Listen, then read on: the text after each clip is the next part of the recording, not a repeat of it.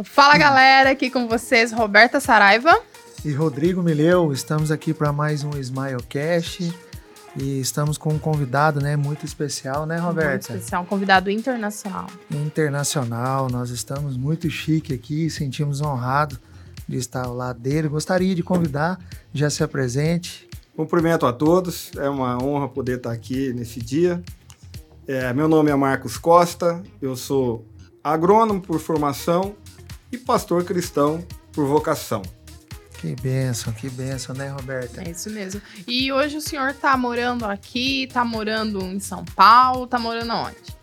Então, eu acho que hoje eu moro dentro de uma mala, porque a gente não tem parado, né? Não tem parado muito pouco, tanto aqui quanto em São Paulo. Nossa vida tem sido assim, eu creio que isso é um, é um chamado de Deus, sempre foi assim na minha vida.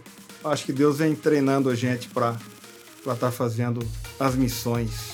Legal. Para que o pessoal conheça também, né, Roberta? Quem é o, o Marcos? Pai, casado? Marcos é casado com a dona Sônia há 33 anos. Nós temos duas filhas, Mariana, Letícia, tem o meu genro, a esposa da Mariana, que é o Douglas, e tem uma netinha, que é a Helena, e agora está vindo, não sei se é uma neta ou um neto, mas um neto ou uma neta, graças que a Deus. Criança é sempre uma alegria na é casa, né? verdade. né? É isso. E, e, eu gostaria que o senhor falasse um pouquinho para a gente a respeito desse seu chamado pastoral. Uhum. Nós sabemos que alguns pastores são chamados para cuidar de igrejas, outros são chamados é, missionários. Qual que é o seu chamado? Bom, eu desde o início da minha conversão, o meu chamado sempre foi para a obra missionária que, é, que se refere ao que? Eu envio a ir até algum lugar para falar do amor de Deus. Eu não tenho um chamado para cuidar de uma igreja local, o que é muito louvável e, e, e muito importante.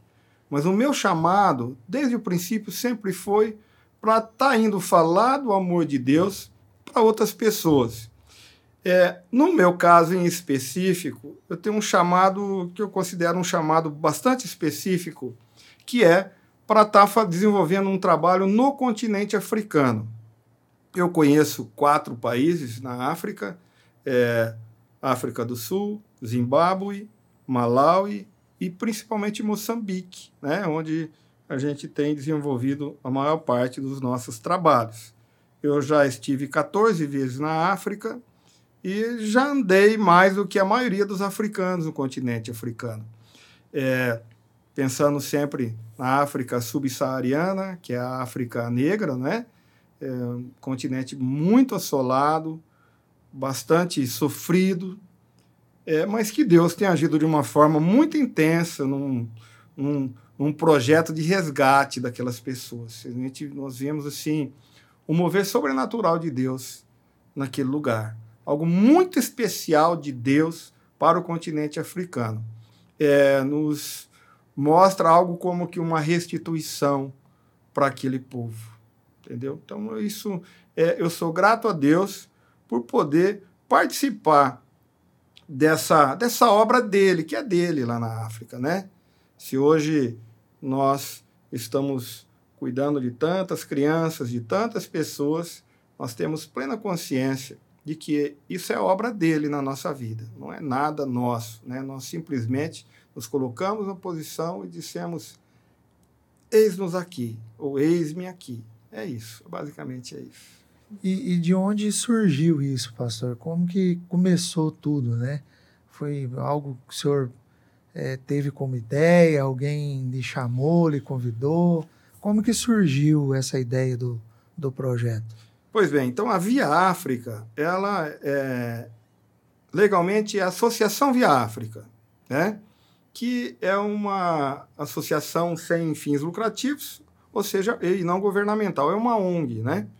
É, que cuida de. Hoje nós estamos já com mais de mil crianças na África.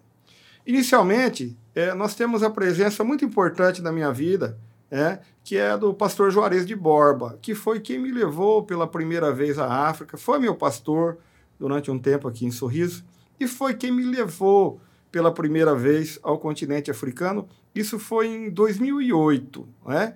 É, estive lá com ele em 2008 é, ele mesmo dizia que é, raramente ele levava um brasileiro junto com ele, em função das dificuldades que aconteciam lá, e, mas que Deus havia trazido uma mensagem a ele para me convidar para ir com ele. E esse pastor é brasileiro? É brasileiro, mora brasileiro. em Santa Catarina, é, foi pastor aqui em Sorriso, um grande amigo até hoje. Então, ele, ele se ele não foi o, o, fundador da Via África, ele foi um precursor.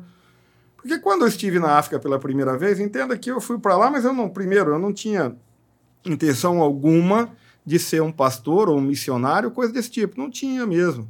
Eu sou agrônomo e era um membro da igreja. Uhum. E eu atendi esse chamado, entendendo que realmente era de Deus.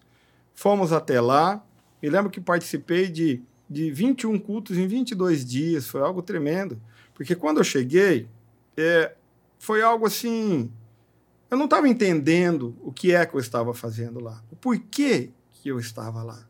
Dobrei meu joelho e falei, Senhor, eu não sei por que, que eu estou fazendo aqui. O Senhor sabe. Eu não sei se o Senhor me trouxe aqui para mostrar o que é a fome, o que é a peste, o que é a doença, o que é a guerra. Eu não sei o que é a praga. O Senhor, o Senhor sabe. E Deus me repreendeu naquele momento. E eu ouvi a voz de Deus dizendo assim: Quem foi que eu trouxe você aqui para mostrar o que o diabo está fazendo aqui nesse lugar? Eu trouxe você aqui para te mostrar o que eu, Senhor dos Exércitos, sou capaz de fazer no meio do deserto.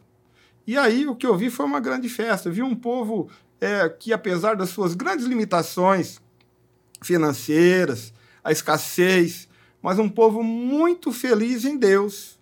Entendeu? Então, algo assim, diferente de nós, diferente da nossa forma de cultuar. É um povo e uma entrega muito diferente algo realmente que nos constrange quando nós assistimos um culto africano. Algo muito alegre, é? Cultos que realmente demoram três, quatro horas, mas não são cultos enfadonhos. É uma grande festa, a verdade é essa. O que acontece Eles ali são muito é uma grande festa. né? Eles são, são felizes, alegres, né? É verdade. Na África, tudo que você é, possa imaginar, tudo é gigantesco, né? Se você vai juntar um, um, um, pessoal, é uma multidão. Se você vai pensar num, num animal, é um elefante. Né? Tudo é grande, é gigantesco. Se é um, uma, uma seca, é uma tragédia. Se, é um, se a chuva, é uma inundação. Lá tudo é muito intenso, né? É um pouco diferente de nós aqui. Pastor, e... eu acho que é, uma, uma coisa que muitas pessoas têm, né? é, às vezes olham aqui para dentro do nosso próprio país, é, para regiões também com dificuldades. Nós sabemos que tem várias outras pessoas que fazem trabalho aqui no Brasil também. É, nós mesmos temos, né, como igreja batista, nós temos um trabalho no sertão. E a pergunta que eu acho que muita gente tem curiosidade, e eu vou fazer ela para o senhor. Por que a África? Tá. Primeiro vamos dizer o seguinte: esse trabalho que é feito no país é importantíssimo, é, tanto no aspecto é, espiritual quanto material. Nós estamos vivendo um momento de, de retrocesso nas evoluções sociais do país né, e a fome tem voltado em, muitos, em muitas regiões aqui no país. Então é muito importante esse trabalho. Esse trabalho não concorre com o trabalho na África, muito pelo contrário. Normalmente as pessoas que se propõe a fazer a obra missionária, ela se propõe a fazer uma obra no sertão, se propõe a fazer uma obra na África, em qualquer lugar. Pois bem, é, eu conheço bastante o Brasil, não demais, mas conheço, já estive no sertão, né, e conheço também a África. E conheço, como eu já disse aqui, eu conheço a África mais do que a maioria dos africanos. Eu já tive em lugares onde nunca teve um branco, por exemplo, né? Então, a gente tem alguma intensidade de conhecimento do continente africano. E há uma história que eu sempre conto, que partiu inclusive do próprio pastor Juarez, que teve um momento que ele ia para uma aldeia. Ele ia pregar numa aldeia, ter um culto numa aldeia. Lá, 80% da população de Moçambique uhum. é uma população rural. Rural. Rural ainda. O pessoal é não vai para a cidade. É como se fossem pequenos povoados, assim. Pequenos cidades... São aldeias. São aldeias. aldeias. E aí ele ia fazer um culto numa dessas aldeias. Aí ele pensou consigo e falou: Olha, eu vou comprar alguns pães para levar para a aldeia. E quando ele chegou lá, eles vendem aqueles pães em cestos, é, aqueles pães bengala, que hoje não se vê tanto, mas antigamente era comum. E eles vendem nos cestos nas, nas ruas, assim. E aí ele chegou e falou: Olha, eu queria comprar 100 pães. O, o rapaz olhou para ele: Como, senhor? 100 pães. Uma pessoa nunca tinha vendido 100 pães no dia, para ninguém. Teve que juntar a galera toda ali para juntar esses 100 pães. E aí, né, ele, foi o maior pedido que eles já tiraram ali na, naquela região. Aí ele juntou aqueles pães e foi para a aldeia. Quando ele chegou lá na aldeia, ele olhou e viu aquela multidão, né, e dava um pedacinho de pão para cada um. Mas aí ele resolveu fazer uma pergunta. Aí ele disse: Quem comeu pão hoje? Praticamente ninguém. Essa semana, quase ninguém. Esse mês, alguns. Aí ele fez uma pergunta: quem nunca comeu um pedacinho de pão em toda a sua vida? Uma multidão levantou as mãos. Veja bem, é, apesar das grandes necessidades do nosso país, eu não conheço no nosso país um mendigo que nunca tenha comido um pedacinho de pão. E é verdade. Não é verdade? Nós somos então, ainda assim abençoados em muito, né? Mas... É muito difícil alguém chegar numa casa e alguém negar um prato de comida. Não é verdade? É verdade. E lá isso não acontece, porque não tem, a escassez é muito grande, muito grande mesmo. Então, por isso, nosso coração ferve em ajudar aquelas pessoas e principalmente crianças. Moçambique é um país de 25 milhões de habitantes, com cerca de 500 mil órfãos. Nossa. É, é, se num primeiro momento foram órfãos da guerra, mas agora não, a guerra já, tá, já, já, já cessou há, há bastante tempo, mas o HIV, né, a AIDS é muito forte lá. E algo que eu não sabia, que, que no parto normal, que é o que predomina lá, praticamente uhum. não tem cesariana nas aldeias, no parto normal, uma criança, filho de uma mãe aidética, é, uhum. provavelmente nasce com AIDS. Então, são crianças que muitas vezes morrem como lâmpadas que se queimam. E crianças, muitas vezes, é, que são órfãos também, é, e que comem lá duas a três vezes por semana. Tem uma experiência com o doutor Cristiano, de Alta Floresta, que esteve conosco, ele é um médico cardiologista, esteve conosco, e aí nós íamos sair para a aldeia, isso em Quilimane, na Zambésia. Quando nós íamos sair, aproximaram-se três crianças. Eu olhei a escadinha, concluí que eram irmãos. Estavam pedindo alguma ajuda. Nós tinha acabado de chegar. Aí eu já, já sabia como era e eu fiz uma pergunta. Eu falei, cadê o papai? Baixaram a cabecinha. Morreu. Falei, cadê a mamãe? Morreu também. Falei, onde é que vocês moram? Falei, aí mesmo, na rua. Falei, quanto tempo faz que vocês não comem? Três dias. Então isso é muito comum, crianças comem duas ou três vezes por semana. E nós, através da nossa organização, da Via África, nós temos conseguido alimentar hoje mais de mil crianças. Sabe? Mais de mil crianças. Durante 10 anos, nós trabalhamos com 150 crianças. Mas é curioso que a partir da pandemia, que foi um momento que 90% das ONGs fecharam suas portas, nós crescemos e estamos atingindo hoje Multiplicou. mais de mil crianças, sabe? É, a ONG ela é fundamentada no trabalho voluntário todos os, os, os membros da ONG, né, os ativistas, os membros da ONG, são voluntários. Nós não temos nenhum assalariado, ninguém retira nada da ONG. Até algo que eu, teve um momento que uma pessoa chegou até mim perguntando se eu não, se eu não gastava muito dinheiro da igreja nessas viagens para a África. E aí eu disse, olha, não seria errado se eu gastasse o dinheiro da igreja, se eu usasse o recurso da igreja, por ser um pastor e por estar fazendo uma obra missionária. Falou, mas até hoje Deus me permitiu que eu fosse com os meus próprios recursos. Eu nunca gastei nada da igreja. E todas as pessoas que vão conosco vão pelos seus próprios meios. A, a ONG não paga nada para ninguém. Porque nós temos por princípio que se um, um recurso ele foi doado para comprar uma bicicleta, por exemplo, ele não pode ser usado para uma moto, não pode ser usado para alimentação, para uma bicicleta. Se um recurso é para uma criança, ele não pode ser usado para outra finalidade, eu não posso comprar uma bicicleta com aquele recurso. Então eu creio que por isso Deus tem nos abençoado depois de 10 anos, cuidando de 150 crianças, 10 anos eu entendo de preparação para um crescimento que, que vem, que tem chegado. O senhor comentou que começou a partir de uma viagem né, que o senhor fez com o pastor Juarez, que Deus ali te mostrou que teria algo para o senhor naquela, naquela região da África. Mas aonde que começou o projeto? O senhor disse que começou com 150 crianças. Começou ali na região de Moçambique mesmo? Em Moçambique, numa localidade chamada Rapale, né, que quem fundou o trabalho foi o pastor Juarez. Nós demos sequência inicialmente naquele trabalho que ele havia criado com recursos da, da Igreja Batista Nacional de Sorriso. Né? O pastor Juarez foi lá e implementou aquele trabalho lá, que não atende, inclusive, a nossa denominação, atende a igreja, o pessoal de lá. Uhum. Os pastores são da igreja do Nazareno, quem cuida da, da, da, da, da, daquele refeitório, vamos chamar assim, da escolinha de Rapari, são pastores do Nazareno, não são da, da, da nossa denominação, né?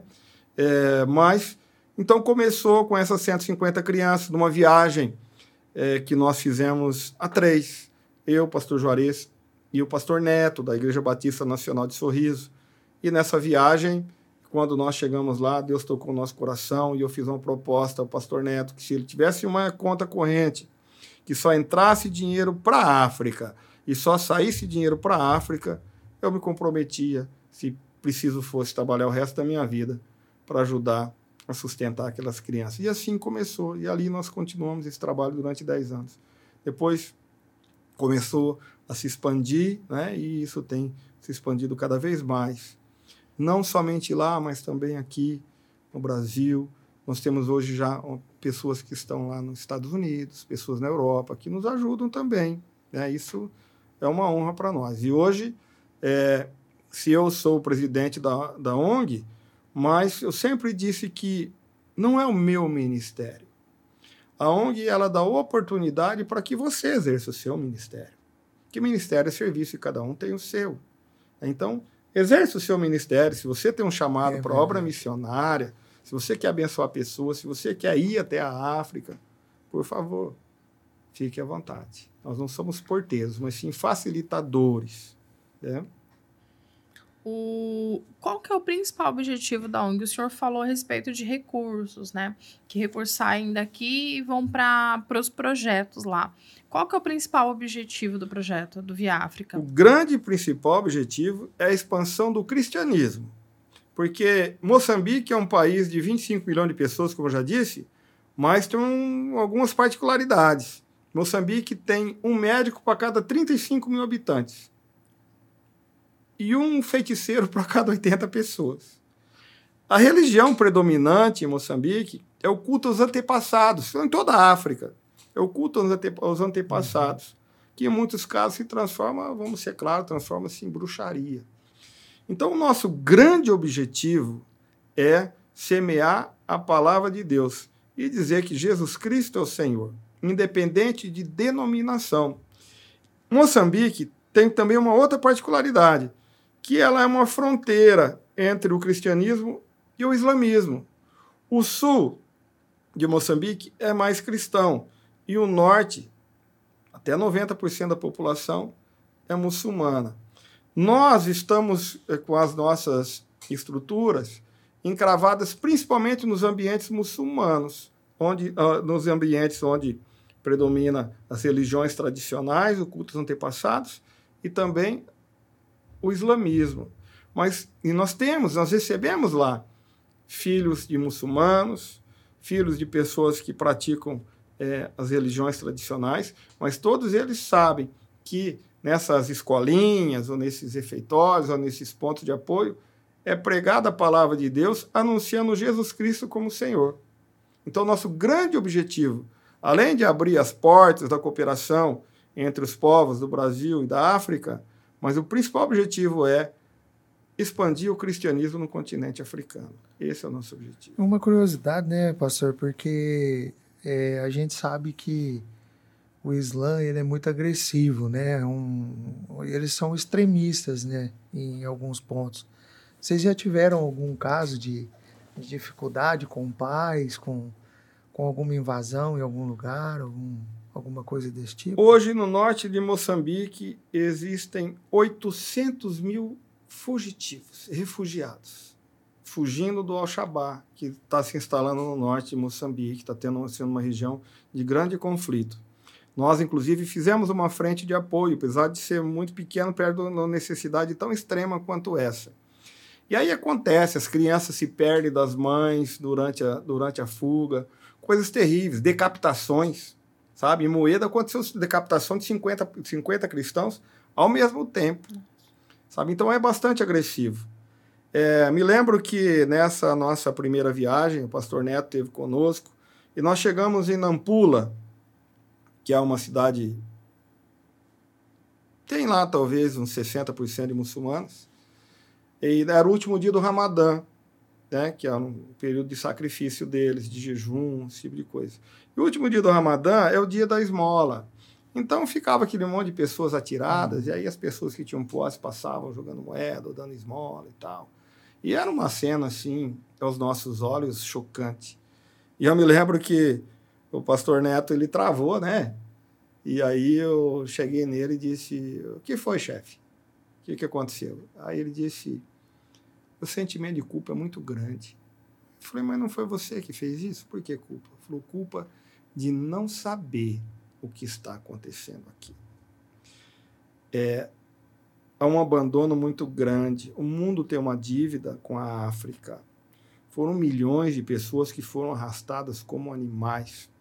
Claro que as pessoas falam, ah, mas a escravidão eh, já existia antes dos europeus chegarem na África. É verdade mas ela atingiu uma escala industrial gigantesca a partir do momento em que o europeu se instalou como um colonizador da África e das Américas.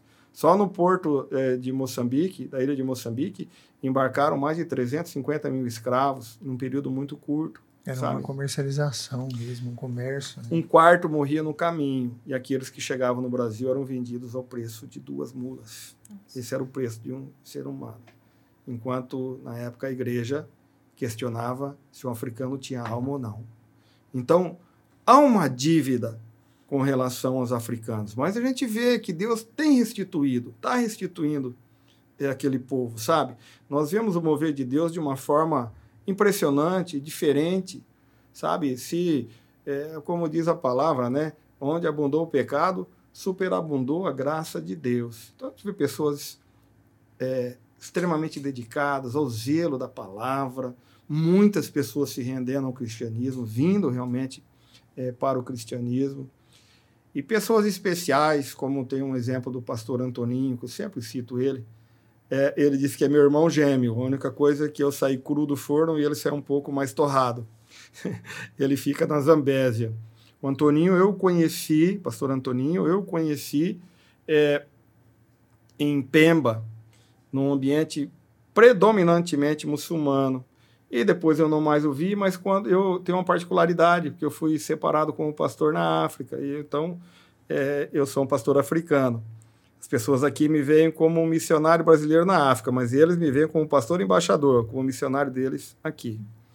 E no dia da minha consagração, que foi dia 4, ou separação, dia 4 de dezembro de 2012, reencontrei o Antoninho também sendo separado como pastor.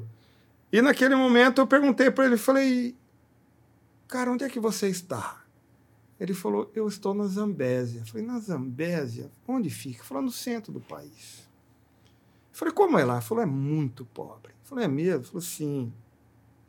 Os irmãos não têm sapato. Os irmãos não têm camisa. Às vezes são casados com duas, três esposas. Muitos têm AIDS. Mas eles querem Jesus, pastor. Nossa. Falei, que benção, rapaz. Aí eu falei, o que é que eles plantam lá? Aí ele disse, eles plantam arroz. Eu falei, plantam arroz? Sim. É, e o resto do ano? Falou, o resto do ano eles ficam espantando o passarinho. Falei, espantando o passarinho? Falei, é para não comer o arroz. Falei, oh meu Deus. Aí eu disse a ele, mas não dá para criar um porco, uma galinha? Ele falou, sim, pastor, dá. Mas depois que a miséria atinge a mente, só Jesus pode libertar. Uma coisa é a miséria física, outra coisa é a miséria espiritual. Aí ele me disse assim, falou, olha, eu fiz uma cruzada. Uma cruzada é uma reunião pública, né, uma pregação pública, muito comum na África. Já foi muito comum no Brasil também. Hoje nem tanto. Mas na África é muito comum. Você prepara um, um palco e uma multidão de pessoas vêm para ouvir o que você vai estar tá falando, vai estar tá pregando. Ele disse que fez uma cruzada numa aldeia. E aí as pessoas vieram e queriam se render ao cristianismo. E aí convidaram ele para almoçar. E ele foi. Aí, quando chegou lá, pediu para ele orar, abençoando a comida, conforme é o nosso costume, antes de comer. E tinha duas panelas ali. Já não tem fogão, nem fogão a lenha como tinha aqui, não é daquele jeito. Eles cozinham no chão. Tinha duas panelas ali. Aí ele orou e abençoou a comida. Aí lá eles só plantam arroz. Aí quando foram comer, abriram a primeira panela, tinha arroz. Quando foram abrir a segunda panela, tinha rato. Falei, rato, pastor? Falei, rato. Falei, você comeu? Ele falou, homem, eu abençoei, como é que eu não ia comer?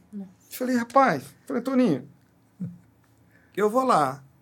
Mas você me permita levar os pacotes de bolacha, porque eu não dou conta disso aí, não. Né? E realmente, depois de um ano, eu fui até lá. Esse moço, Antoninho, ele já abriu quanto tempo aí? Em nove anos. 160 igrejas nas comunidades. 160 igrejas. Que Jesus faz, né? É. Alguém entenda, hein? Entenda que ele se converteu aos 18 anos de idade e ele me disse, falou, falou pastor, eu morava em Maputo, né? hoje Maputo tem mais de 4 milhões de habitantes, falou, mas naquela época tinha uns dois, falou, essa cidade de 2 milhões de habitantes, eu nunca tinha ouvido falar de Jesus. Falou até de um missionário chamado Henry Bon, que eu tinha ouvido falar, mas de Jesus nunca. Aí um dia disseram que ia ter aqui um, um, um, uma, uma cruzada, eu achei que era uma discoteca. E eu vim na festa. Quando cheguei, pregar, estava pregando a palavra de Deus e ouvi falar de Jesus e eu conheci ele. E isso não permite que eu fique calado mais. Eu preciso anunciar esse Deus maravilhoso à minha nação. E assim ele tem trabalhado lá. E aí, né, nós temos ido lá frequentemente, todos os anos que eu vou a Moçambique, eu vou na Zambésia, né, tenho ido em lugares, como disse já, onde nunca tinham visto um branco. Né? As crianças saem correndo de medo, né? Porque, até porque há um, um, um mito no interior de que branco come, come gente. Aí eu fiquei, inclusive, vou abrir um parênteses aqui agora, porque eu fiquei curioso, conversando com um pastor em Nampula, uma vez, quando eu fui numa comunidade, e aí e ele me disse que eles tinham medo, porque branco come gente. Eu falei, mas de onde surgiu isso? Falou, simples. É óbvio. Os brancos vieram, pegaram os negros botaram dentro do navio. Levaram embora. Nunca voltou ninguém para poder falar o que falar. tinha acontecido. Certamente foram comidos. Não imaginavam que estavam sendo levados para ser escravos. Né? Ainda achei engraçado que aí ele disse assim que é, hoje eles sabem que o branco não come gente. Falou, mas chinês come. Falei, que chinês come gente? Como que chinês come gente? Falou, não, pastor, eu vi. Falei, você viu onde? Eu vi num filme. Falei, não, o filme, chinês não come gente. É, não existe isso. Mas isso veio ainda uma herança do período de escravidão. Ah, e houve um momento que eu fui visitar uma aldeia e o pastor tinha avisado o chefe. São 80 quilômetros da capital, né? Da, da província. Avisou o chefe que o Mucunha ia visitar lá. Rapaz, mas tinha uns desavisados, moço. Me lembro que eu ia andando assim numa, numa van, e lá as estradinhas são. Nossa, imagina como num cerrado aqui, como no sul do Mato Grosso, no Mato Grosso do Sul, e você andando ali, né, num lugar assim, praticamente sem estrada. Mas de repente eu olhei e vi uma bicicleta abandonada. Olhei aquilo e falei: olha, pastor, bicicleta abandonada. Falou: abandonada? Olha atrás da árvore. Tinha uma pessoa escondida atrás da árvore, assim. Mas um baita de um, guarda-roupa. E com medo. Aí ele falou, pastor, se você descer aí, nunca mais ele volta para buscar a bicicleta dele. Falei, é verdade, de medo, desse tipo. E era uma pessoa já adulta. E aí nós fomos, né, encontramos o chefe. Foi uma cena engraçada. Encontramos o chefe também, cheio de uma vida complicada, uma pessoa que foi para a guerrilha aos 13 anos de idade, foi para a guerra, né, viu muitas coisas. E aí conversamos ali e fomos. E aí nós pegamos o chefe para poder entrar na aldeia, pegamos o chefe e vamos ainda andar com ele. E quando? E ele foi no banco de trás do carro. Quando nós estamos andando, moço, estava a mãe do chefe na ponte. Quando nós íamos passando, eu cheguei e falei, boa tarde. Quando eu falei boa tarde, ela, boa tarde. Quando ela olhou para mim, rapaz, e viu que era um branco, mas ela tremia que nem vara verde, sabe? Assim, de medo. De medo. A hora que ela olhou dentro do carro, que viu o filho dela atrás, falou, perdi meu filho. Ele vai comer meu filho. Tá Então, embora. ainda tem é, esse tipo de coisa é, no interior, sabe? Mas, é, voltando a falar do pastor Antônio, meu grande amigo, né, ele tem feito um trabalho maravilhoso lá, sem recurso nenhum. As igrejas lá não são como as nossas, né? São, falei que ele abriu mais de 160 igrejas, mas se você ver a estrutura das igrejas, as igrejas são de palha, são de lona, não tem piso, não tem banco, né? Mas há uma, uma disposição muito grande, uma festa muito grande. Eles vão à igreja um dia antes de você chegar. Eles se preparam um dia antes. E lá os cultos são demorados, né? Às vezes, três, quatro horas, como eu já disse.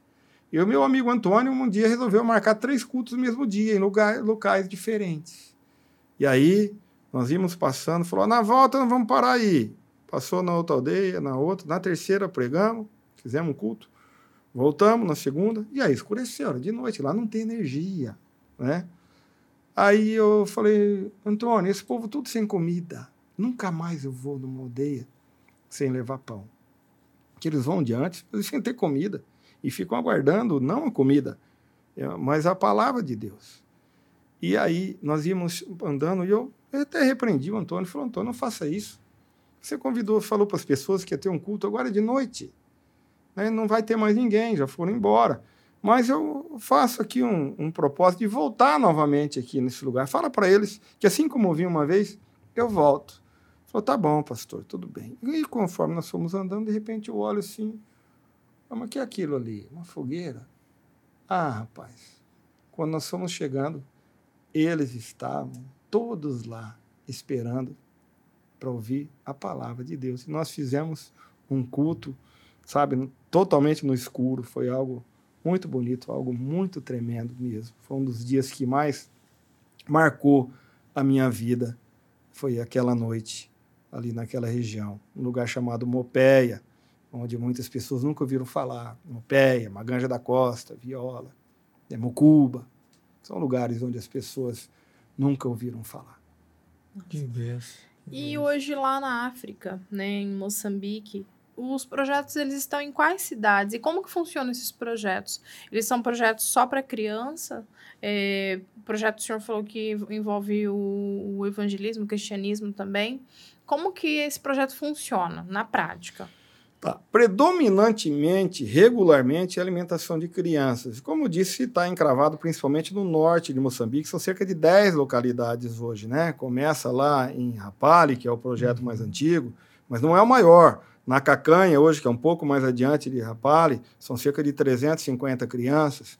Aí, descendo, vai ter Mocuba, vai ter é, Quilimane, nós vamos ter cerâmica, vamos ter, é, é, já falei na Cacanha, vamos ter lá o projeto Aparecido Azevedo, né, vamos ter Chilimbene, mas principalmente no norte de Moçambique, é onde estão, estão encravados mais nossos projetos.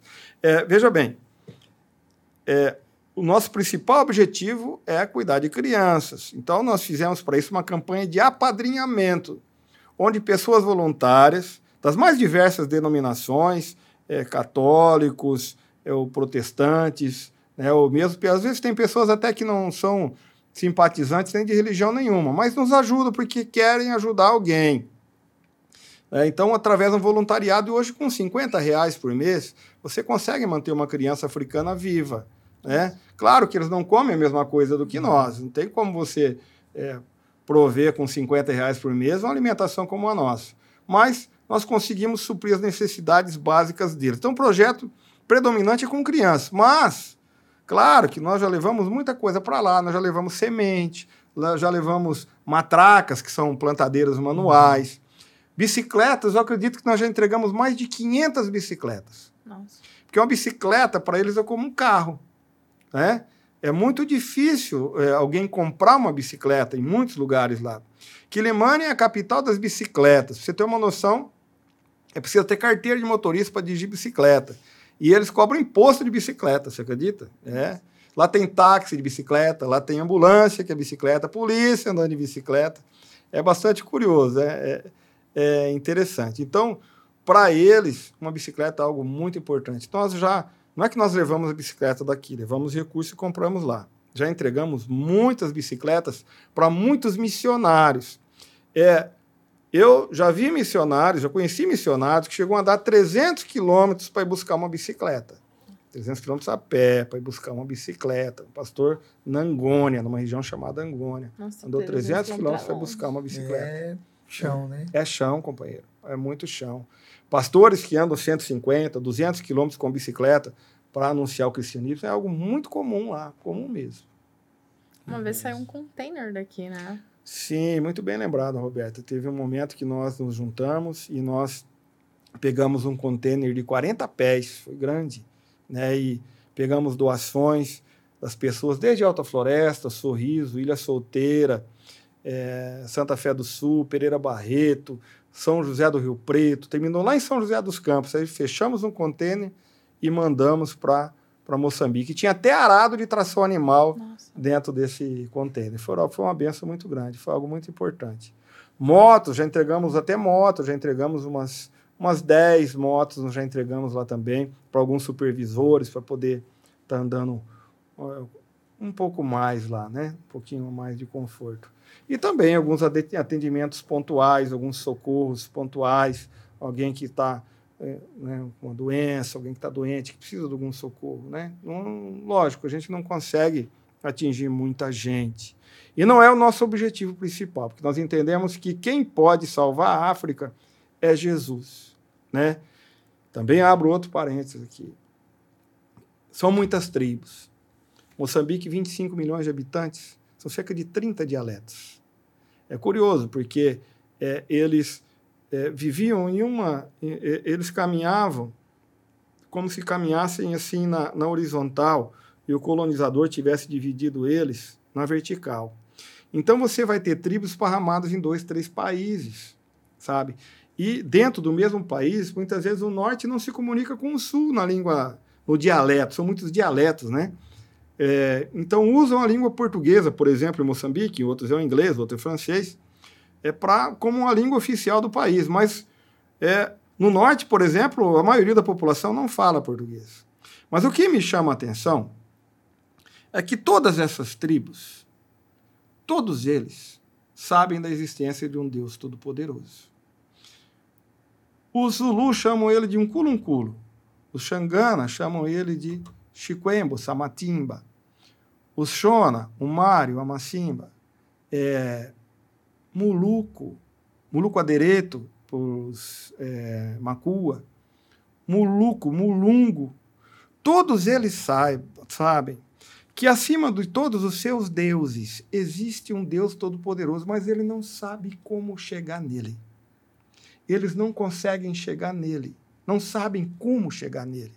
Então eles ficam fazendo sacrifícios absurdos, sabe? Sacrifício de animais, fazem casamentos espirituais, as coisas muito loucas para a nossa cultura aqui, para evitar uma praga, tentar evitar uma praga, uma peste sobre a colheita, uma doença, coisas assim.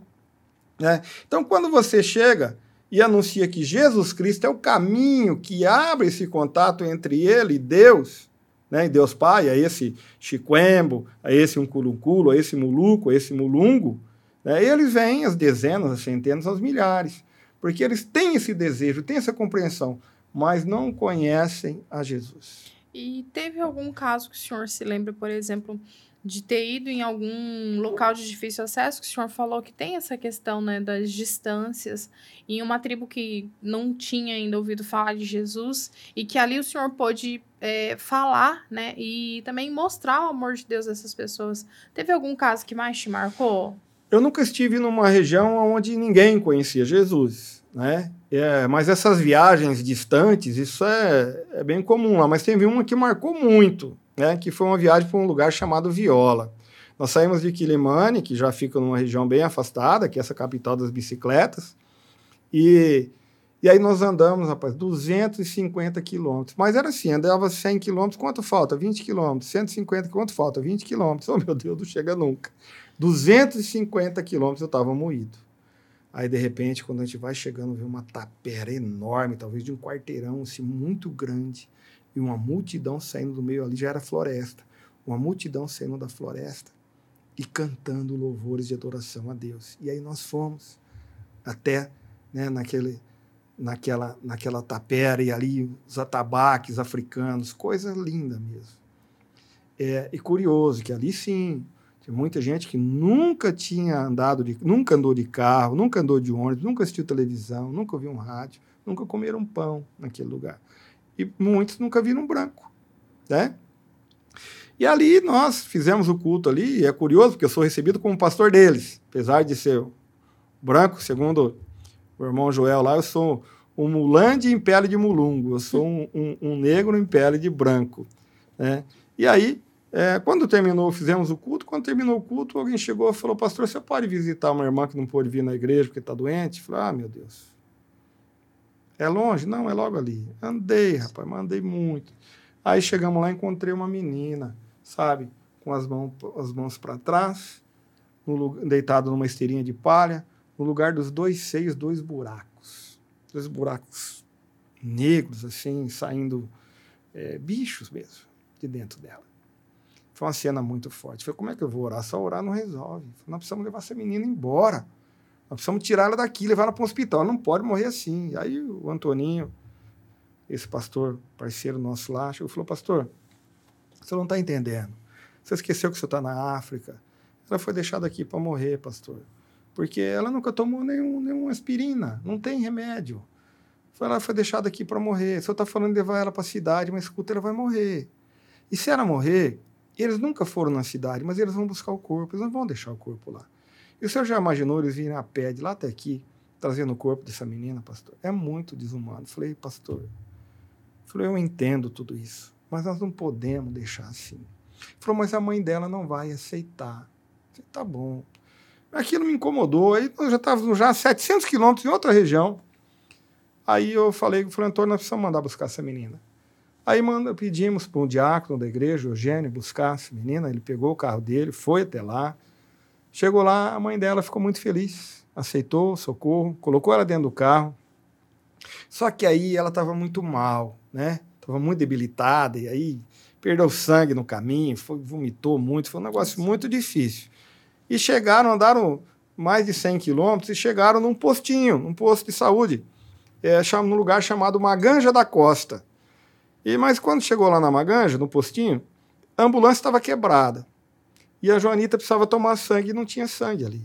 Precisava de sangue. E é curioso que na África, apesar de todas essas dificuldades, né, telefone celular chega lá, sempre tem um que tem. E aí, rapaz, aconteceu algo tremendo. Porque quando as pessoas lá na Viola, nessa região, ficaram sabendo que o Deus da Joanita, o nome dessa menina é Joanita, que o Deus da Joanita mandou um muzungo, que lá o branco lá é muzungo, em alguns lugares é mucunha, outros é mulungo, lá é muzungo. Mandou um muzungo para socorrer ela. Eles foram a pé e de bicicleta para doar sangue para Joanita. Eu já estava em Nampula, 700 quilômetros. Falei, o Antoninho comigo, falei, pastor, veja bem, Joanita, se ela morrer, ela vai ser uma Marte. Porque a partir da vida dela, essa aldeia conheceu o amor de Jesus. Falou, mas se ela for curada, se Deus curar essa menina, ela vai ser um milagre, nós vamos ganhar esse povo todo para Jesus. Falou, é, pastor, é verdade. Falou, mas é um milagre muito grande. Falei, eu sei que é, mas nós queremos, vamos orar. Saí de lá, retornei ao Brasil, estava em Sorriso, uma semana depois recebi uma mensagem do Antoninho, me dizendo, pastor, quero te dizer que o teu Deus é fiel. Joanita está nas mãos dos médicos em Quilimane. Já vai sozinho, já, já vai sozinho ao banheiro. Foi isso são coisas de Deus. E depois de mais, talvez mais uns 15 dias, ele me mandou a foto da Joanita sorrindo, com o bebê dela nas costas, parece que estou vendo ela agora, voltando para a aldeia com o bebê dela nas costas. Olha só, essa menina, né, não conhecia Jesus. Aos nossos olhos estaria totalmente irregular, não era casada, né? Até era para mim fazer o casamento dela algum tempo atrás. É, não era casada. E Deus fez um milagre na vida dela da mesma forma. Porque Ele é Deus. Né? E muitas vezes nós queremos enquadrar em alguns critérios para que Deus haja na vida de alguém. Claro que Deus, que é importante a santidade, andarmos corretos, mas Deus conhece todas as etapas da nossa vida, né? E Ele está disposto a fazer coisas grandes nas nossas vidas e reconsiderar muita coisa. A palavra diz que Ele lança no mar do esquecimento o tempo da nossa ignorância. Amém. É uma coisa, né, pastor? Esse tempo de pandemia, né? Nós tivemos a, a pandemia aí no meio do, do caminho e tranca aeroporto e recursos, enfim.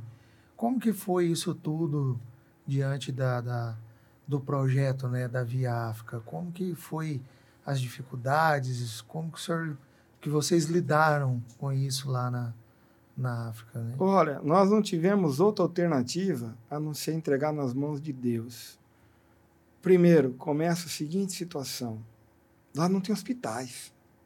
A África não tem hospitais. Se uma doença como a Covid é, se espalha num lugar daquele, imagina uma pessoa, muitas, muitas pessoas têm AIDS no país.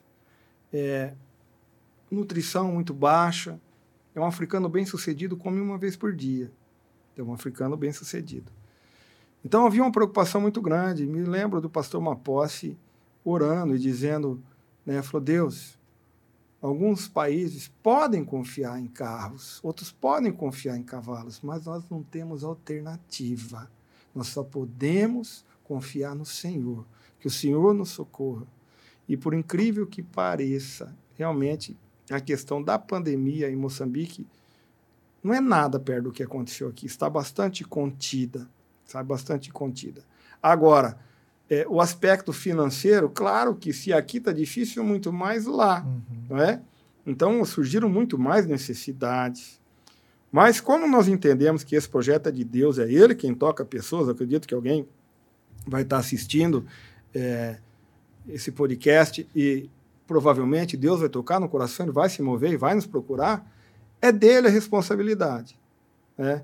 Eu não fiz voto de pobreza, né? Não é porque eu trabalho na África que eu fiz voto de pobreza, porque senão a gente fica louco, né? Se você vê um, uma uma necessidade tão grande quanto aquela. Já teve situações de alguém chegar para mim e dizer assim: já aconteceu do senhor estar comendo e ter pessoas na rua olhando você comer? Muitas vezes, muitas vezes uma pessoa olha, como é que você consegue? Falo, é simples. Como é que você também consegue? Simplesmente porque a pessoa não está te vendo e você não está vendo a pessoa, mas ela está lá com fome da mesma forma. O fato de você não estar vendo não te exime de qualquer responsabilidade ou de qualquer voluntariado. Entendeu? O fato de você não estar vendo não muda a situação. As pessoas levam aquele, aquele ditado para si, né, pastor, nessas horas de que o que os olhos não veem, o coração não sente, né? De certa forma. Então, as pessoas, é, como o senhor disse, né, como não conhecem a realidade, isso aqui que nós estamos conversando, que nós estamos falando, eu acho que abre os olhos de muitas, muitas pessoas, né, pastor? Muitas pessoas. O que os olhos não veem, o coração não sente. Mas eu creio que Deus, através do Espírito Santo dele, pode tocar alguém, para fazer alguma coisa e sentir alguma coisa. É, como já disse, a nossa ONG ela é composta por voluntários, é baseado no voluntariado. O grande pilar da, da Via África é o voluntariado, né? Mas a maioria, a maioria das pessoas que colaboram são pessoas que já passaram dificuldades, porque sabem o que é essa dificuldade entendendo? Então, essa via, essa estrada, né, que é a Via África, que nasceu a partir de um sonho, quando estive em Moçambique, tive um sonho onde eu via o mapa do Brasil e da África muito próximos um do outro, um par de alianças entrelaçado, é uma grande estrada com pessoas e recursos indo e vindo, pessoas e recursos indo e vindo, uhum. né? E um versículo, João 10, 10. Então, é, essa via, ela, a intenção dela é propiciar o contato, o relacionamento entre pessoas e entidades que querem fazer alguma coisa na África, que possam fazer diretamente lá na África.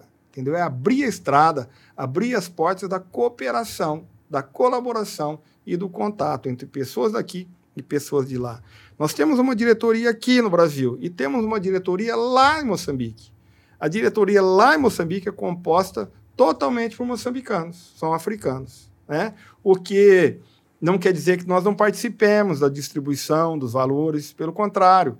É, hoje nós temos uma pessoa, que é o pastor Bruno, que está nos Estados Unidos, que ele se dedica exclusiv voluntariamente, exclusivamente ao controle financeiro de todas as atividades da Via África lá em Moçambique. Tudo é prestado conta, não tem nada hoje que não é prestado conta. Se há alguma falha de transparência, é mais por questão de competência, mas a gente tem trabalhado bastante nesse sentido, e creio que por isso Deus tem se movido e tem é, conseguido os recursos nos momentos que nós sempre precisamos. Já tivemos próximos assim, falar, será que esse mês vai dar? Na última hora, Deus levanta alguém que vai fazer algum evento, né? pessoas simples, às vezes, que vai fazer algum evento que vai nos ajudar para que essa obra possa continuar. Né? Exemplo de uma feijoada que foi feita em Sorriso há muito pouco tempo atrás, né? E que foi iniciativa de uma irmã, a irmã Eleusa, e que vários anos ela tem feito, né, e que tem abençoado muitos africanos, e eu sei que isso tem abençoado muito a vida dela também. Amém. Teve também um projeto, agora eu lembrei, do tempero das meninas, né? Que as meninas da, da nossa igreja se reuniram, porque elas crianças, queriam, né? as crianças, as meninas de 7, 8 anos, que elas queriam de alguma maneira ajudar o projeto, porém são crianças, elas não têm renda, e elas idealizaram fazer temperos caseiros. Não sei se você chegou a comprar, me leu. Esse período não. Não, foi, não, foi recente. Vai ter de novo, vou te avisar para você comprar. E elas fizeram tempero, elas coletaram o cheiro verde, elas foram atrás de oferta para o sal, e elas descascaram alho, e elas montaram tempero e venderam na igreja. E a renda foi dividida entre o projeto Via África e o projeto Sertão. Essas coisas eu tenho certeza que movem o coração de Deus, sabe? Eu, eu vejo a responsabilidade muito grande nesse sentido. É, eu considero talvez a oferta, a maior oferta que eu já recebi foi uma oferta de 10 reais. Que foi um momento em que uma senhora, uma irmã, tinha acabado de limpar a casa do pastor Nevito e ele tinha acabado de pagar a diária para ela. E ela, com os olhos cheios de lágrima, tirou 10 reais e entregou na minha mão e falou: Olha, eu não posso ir mas por favor, paga um almoço para um africano por mim. Então, esse tipo de coisa nos traz uma responsabilidade muito grande, porque nós temos consciência que um dia nós vamos estar diante do Criador, sabe? É, tem muita gente indo na África e coletando imagens, mesmo depoimentos, sabe?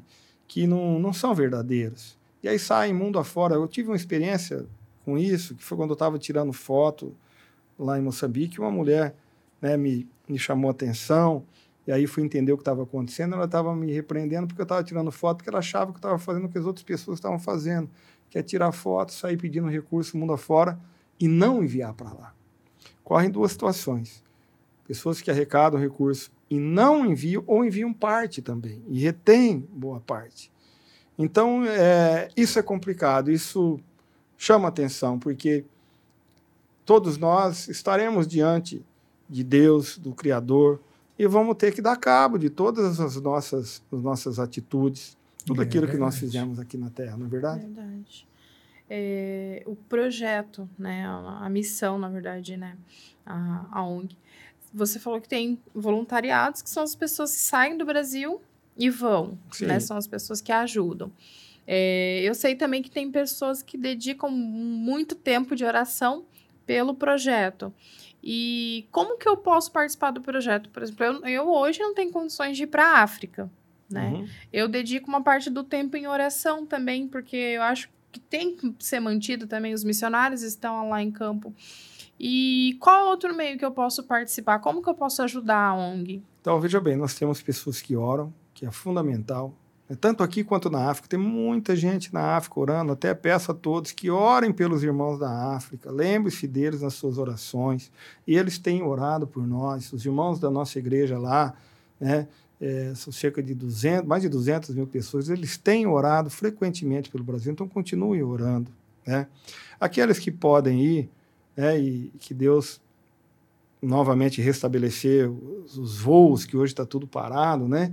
É, nós somos um canal para que as pessoas possam ir em loco e ver as suas contribuições, aquilo que Deus está fazendo lá. Né? E, e se alguém quer participar e não pode ir está orando e quer ajudar de alguma forma, nós temos essa campanha do apadrinhamento. É só entrar no site da Via África, viaafrica.org. Lá você vai ter todo o contato, né? Você vai estabelecer um contato, alguém vai fazer é, um contato com você e vai ou te enviar um boleto, né? Ou vai, você pode fazer essa contribuição no cartão de crédito, da forma que você achar melhor. Lembrando que 50 reais, com 50 reais, você mantém uma criança africana viva certo? Então, você não precisa, se você sentir de fazer mais do que isso, por favor, fique à vontade, né? 50 reais não é nem uma pizza, né? Pois é. Pois é. E alimenta uma criança. pessoas que gastam muito mais do que isso aí num fim de semana, né? Simples, então...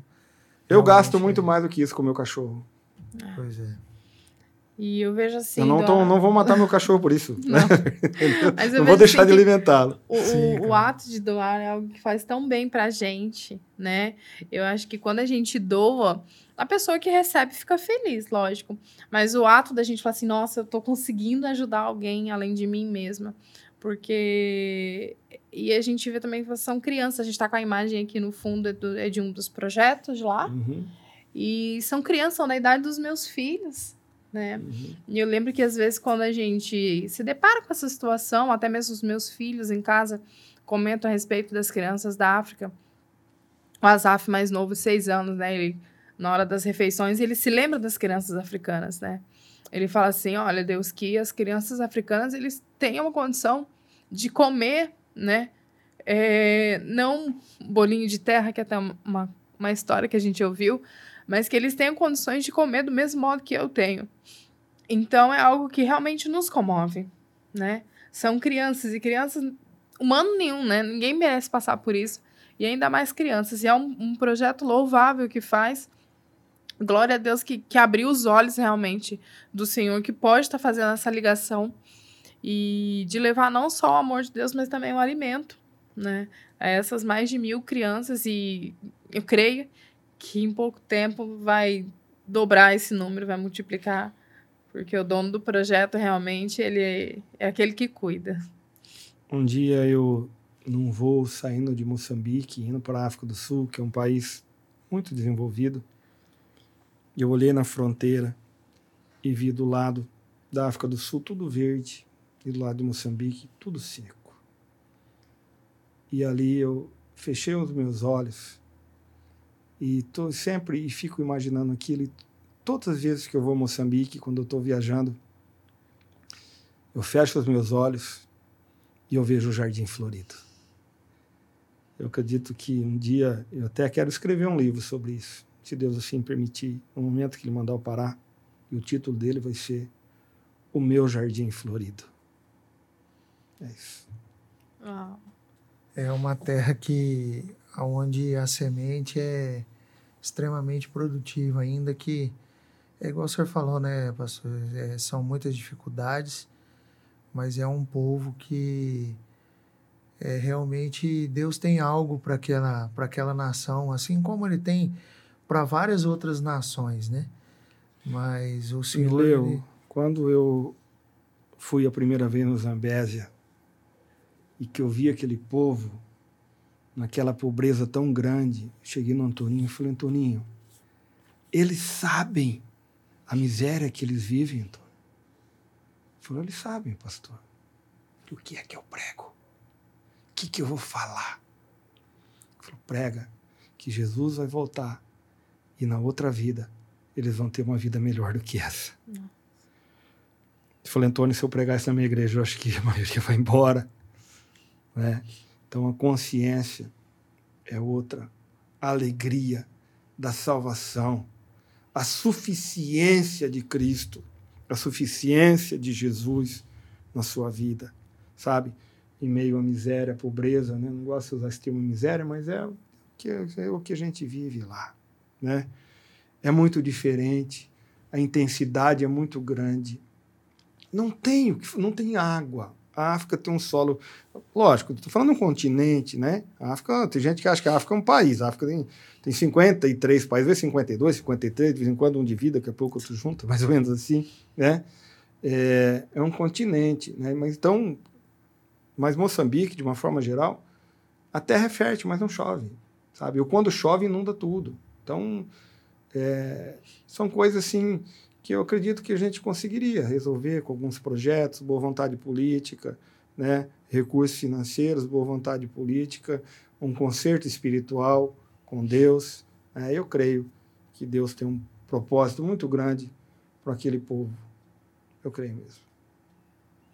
É, nós agradecemos, né, já desde já, Roberta, é um, é um tema que vara noite, né, vara dias, noites, é, conversando, porque realmente é um assunto instigante, um assunto que é, nos move, né, nos traz sentimentos de curiosidade e ao mesmo tempo também sentimentos de Deus, das, coisas boas que Deus tem né, para cada um de nós e para aquele povo também. E nós já gostaríamos de pedir que o senhor deixasse as suas considerações finais, um recado para as pessoas que vão nos ouvir né, nesse momento. Mileu, eu, eu acho que tem muita gente que não, não encontra um motivo para viver porque não tem um motivo para morrer. Ou melhor, não encontra uma causa para a sua vida.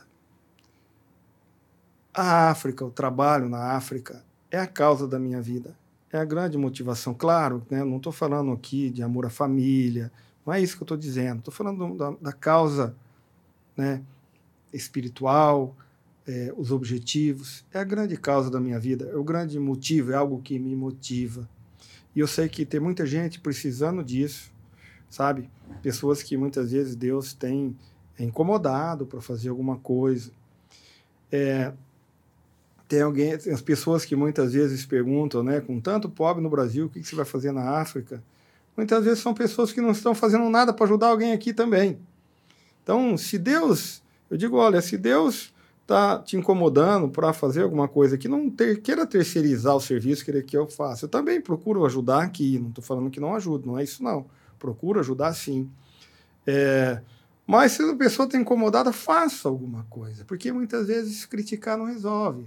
Nós precisamos é ter mais compaixão. A indiferença no nosso tempo é muito grande. Nós precisamos sair dessa posição da indiferença para com o ser humano, para o nosso semelhante. Isso não depende de nação, isso não de depende de raça, não depende de cor, não. Somos todos seres humanos. E Deus tem um propósito na vida de cada um de nós. Amém? Amém. É, só para encerrar, né, eu lembro de uma história que a minha mãe contava quando a gente era criança para dormir, que remete a esse pensamento que pegou fogo na floresta e todos os animais corriam. E um beija-flor pegava com seu bico água e corria na floresta e cuspia, tentando apagar o fogo. Até que um animal, um elefante, parou e perguntou para o beija-flor o que, que ele estava fazendo. Se ele achava que ele ia apagar o fogo. E o beija-flor respondeu que ele não sabia se ele iria conseguir apagar o fogo, mas ele estava fazendo a sua parte. Então eu acho que é, que é isso que nos remete, né? As pessoas devem ter esse sentimento né, de Deus e ser tocado.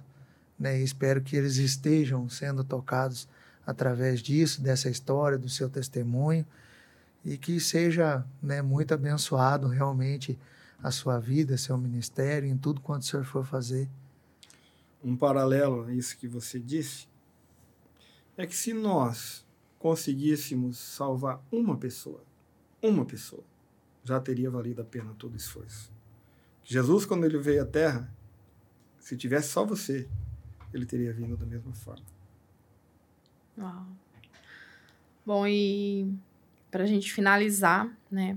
Se você que está nos assistindo, que está nos ouvindo, tem interesse em conhecer um pouco mais a respeito desse projeto, tem o site que o pastor já falou, né? viafrica.org e o Instagram também, né? É onde são postados as fotos, as notícias. O Instagram é ONG Via África, né? E lá tem as fotos, eu sigo o perfil do Instagram. E se você tiver é, interesse em participar desse projeto, não hesite em procurar, não hesite em ir atrás do projeto que você pode fazer a diferença na vida de uma criança ou mais de uma criança. Nós encerramos por aqui, né? É uma pena, como eu disse, gostaríamos de, de alongar mais essa conversa, mas deixamos aqui o nosso agradecimento, pastor, que o senhor né, seja novamente muito abençoado e que esse projeto alcance cada vez mais pessoas e que todos tenham a expectativa dos nossos próximos Smilecast. Grandes coisas ainda tem por vir aí, né? Grandes coisas. Compartilhe, né, esse vídeo, dê um, um like aí, curte. E muito obrigado por você que tem assistido, que tem nos ouvido. Deus abençoe a todos. Até mais. Até. Bye.